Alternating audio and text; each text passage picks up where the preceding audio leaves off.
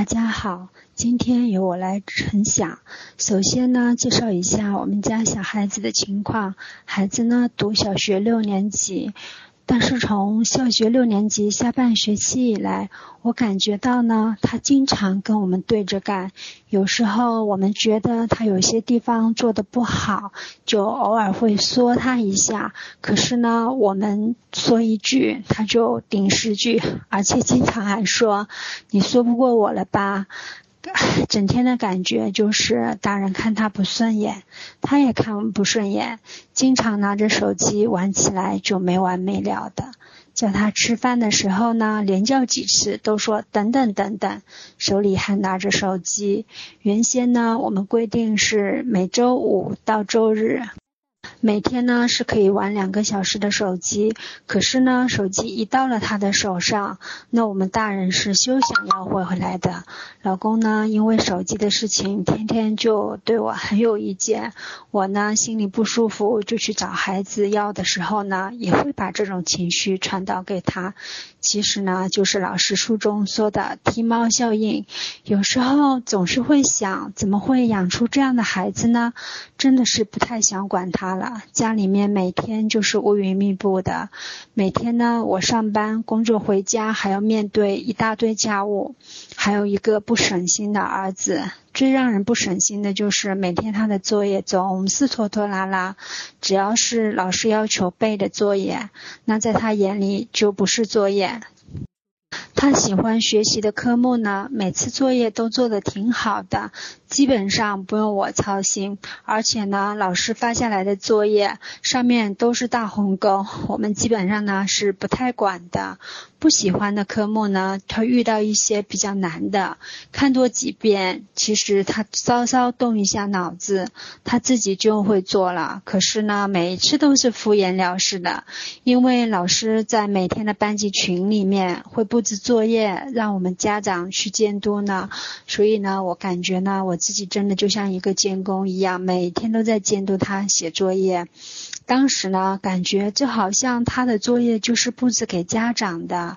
尽管说呢，儿子放学之后都会在吃完晚饭后主动会问我今天的作业是什么。因为老师一般呢，他是通过微信群去布置作业的。儿子呢，平时周一到周四是没有手机的，所以呢，当时因为我已经陷入了一个怪圈，就是看到的都是他的缺点。再加上呢，我老公的同学呢，他一直就在渲染让孩子养成上补习班的习惯。因为我们所在的城市呢，和其他国内的城市可能有一些不太一样。我们所在的城市普高的录取率是非常非常低的，只有大概百分之四十三的左右。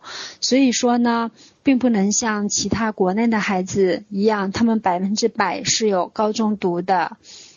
其实我们这座孩子城，呃，这座城市的孩子压力他是很大的，大多数的孩子。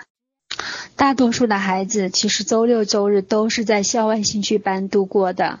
就是我觉得比较令我痛心的是，就是大概六月二十六号的时候，有一天早上呢，我就叫孩子起床去上学，他怎么都不肯去，因为当时呢，就是我们小学六年级，他呃考核是经过改良的嘛。就是说英语和语文呢，它需要表演呐，或者是背古诗词啊，来代替期末考试的一些分数，大概也就是十分左右吧。我想是不是因为他背不下来，或是怎么的，想逃避，等到过两天啊，这个测试过去了，他也就去上学了。但是呢，我左等右等，过了两三天，他呃还是去了。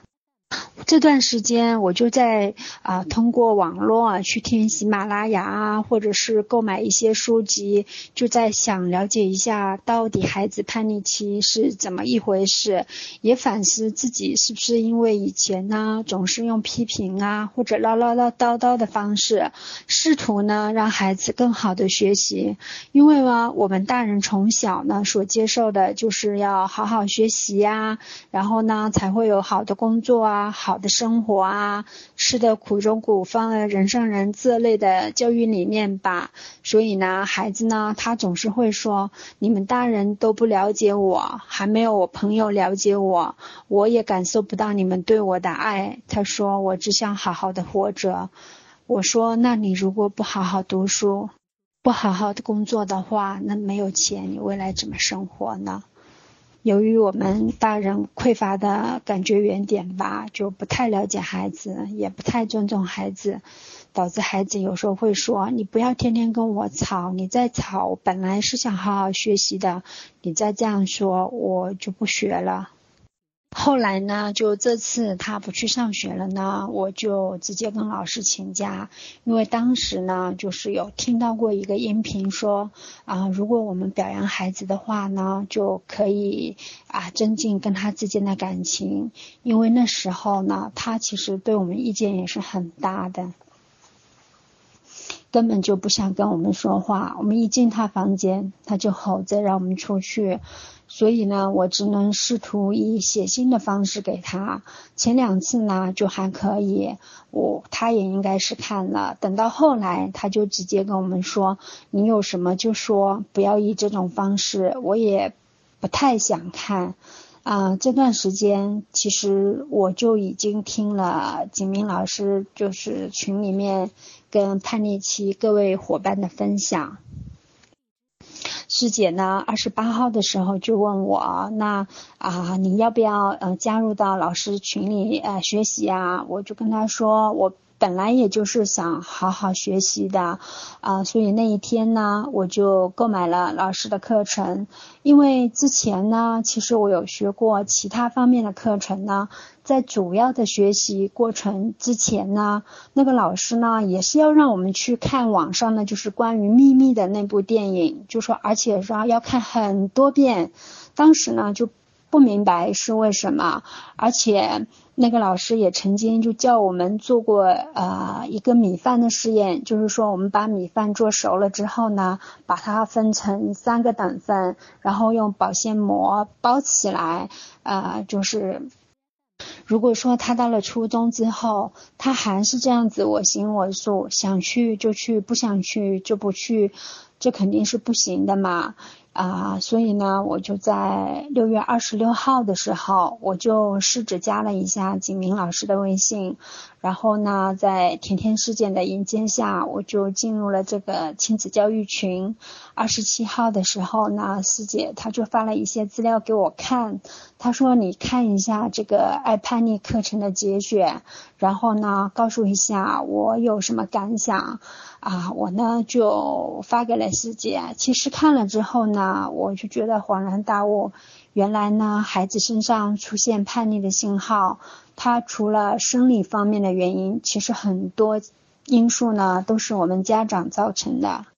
原本呢，我是打算呢，等到把那个啊，就是所有的音频全部听完呢，再加入学习的。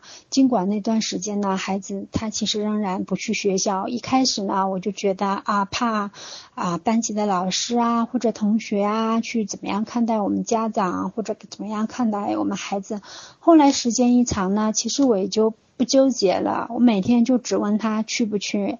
啊，你如果不想去，那么我就请假。呃，嗯，虽然是这样子的话呢，可是我心里还是很纠结的，因为当时呢，小学阶段就只剩下最后两个星期了嘛。如孩子们呢也是在复习啊，准备参加考试。我当时就想的比较多。那如果说，有一份呢，你就每天就是去赞扬他；另外一中间的一份呢，就是你不去表扬，也不去批评啊。第三份呢，里面就啊就会每天。啊，就去诅咒一些呃他的话吧，去说一下，就发现过星呃过一个星期之后呢，其实啊三杯米饭它的表现是不一样的啊。我们赞扬表扬的那一份呢，就是它坏的比率就比其他的两份呢，就是要好很多，它就变成上面结了一层黄色的一层膜吧。啊，批评的那一份呢，就是上面那个霉斑呢，就特别明显，就变成了黑色的。孩子呢，他也是一个独立的人，我们呢，只是说啊，他来到这个世界的管道而已。我们要做到的，就是要对待像同事啊，像朋友啊，去理解他，接纳他。因为只有接纳了，这一切才可能会发生改变。啊，今天呢，就是我进入这个课程第十八天吧。啊，在这个期间内呢，孩子呢，他也按照自己所说的，回去学校去参加了期末考试。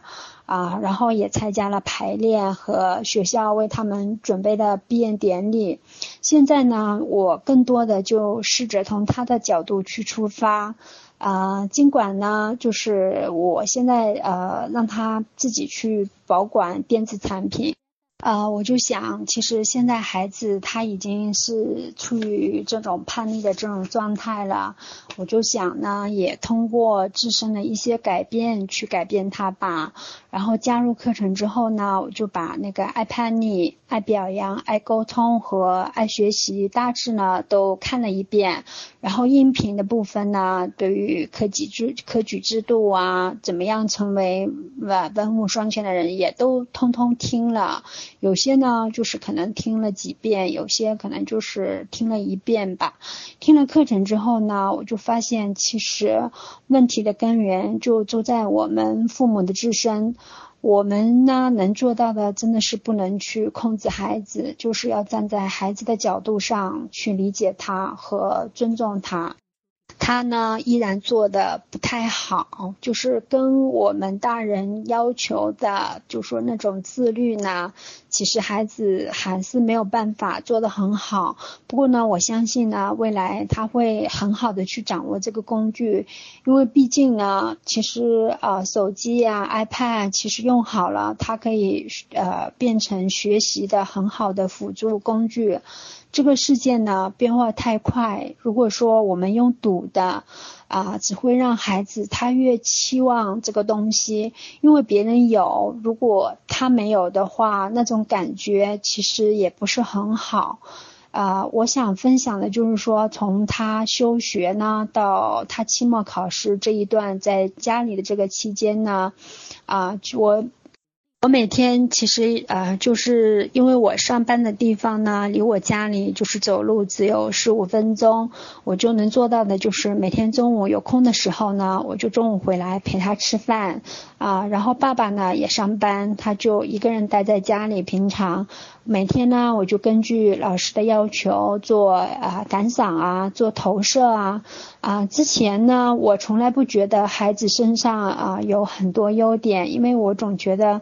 啊，因为他成绩有一些呢，可能比别人差，我总是就是跟这个比，跟那个比，他呢就会总说，你为什么不跟差的比，啊，总是要跟好的比呢？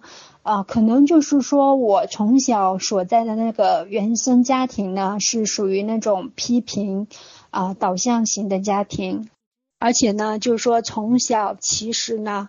啊，我呢就是跟我姐姐从小就是跟着爷爷长大的，我爸妈呢都是在其他的城市，所以呢他们给我们其实没有帮到太多吧，只能这样子讲。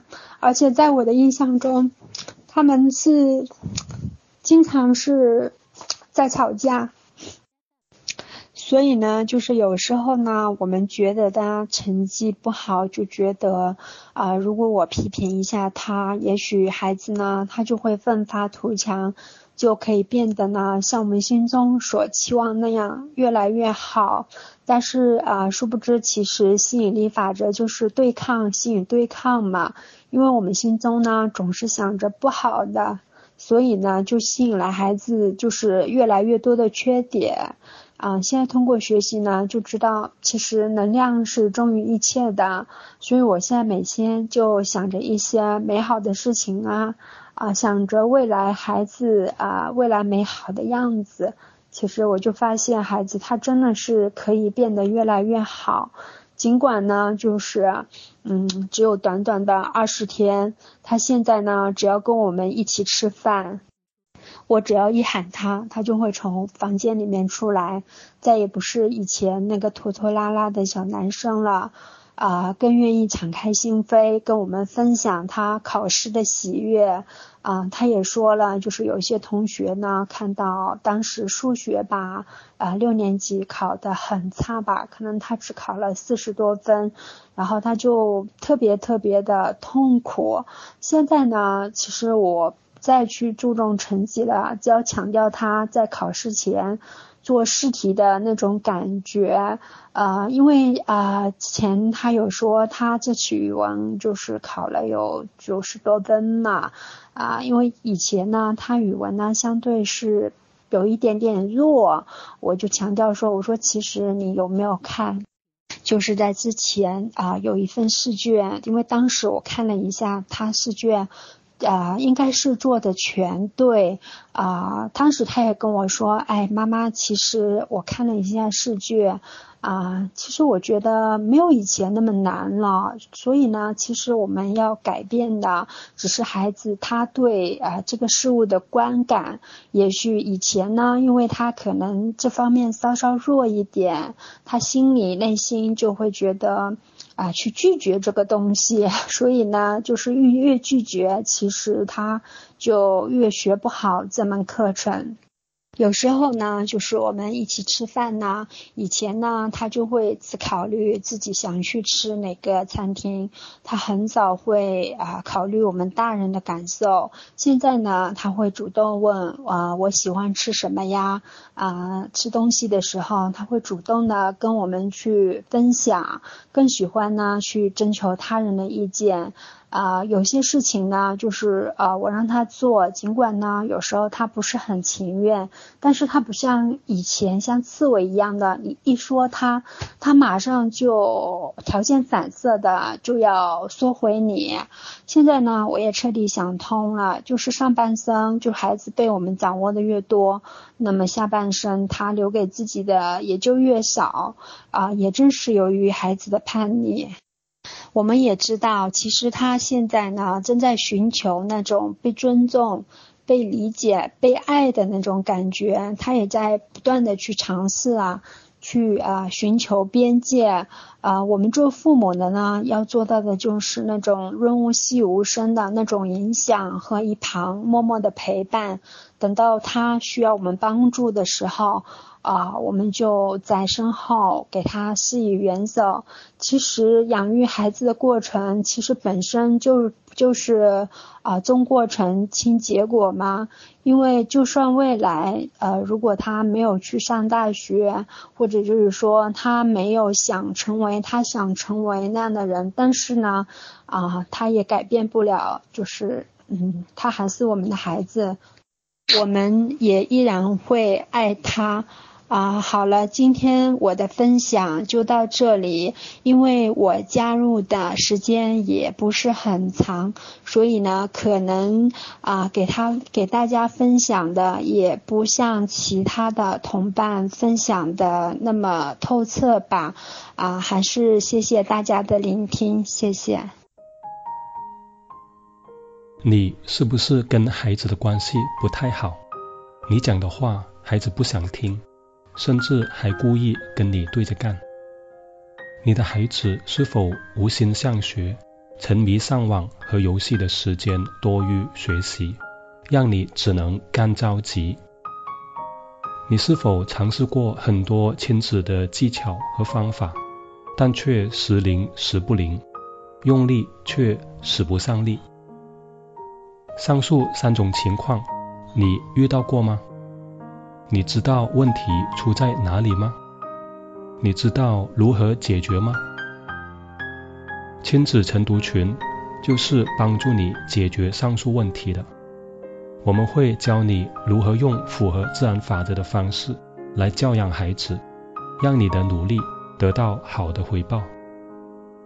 通过日常基本功的练习，让你更好的稳定在对的状态。给孩子正面的影响越来越多，负面的影响越来越少。晨读群是一个充满正能量的环境，师兄师姐都很积极正面，你们结伴同行，或相互扶持，或分享经验，你不再孤单。进步会更快更稳。如果这个是你要的，并且想要加入晨读群学习，请加景明老师的微信。景明老师的微信号是景明老师的中文全拼，或者在微信加好友中搜索幺七幺三零八六五幺幺幺七幺三零八六五幺幺。好，本期分享就到这里，我们下次再会，拜拜。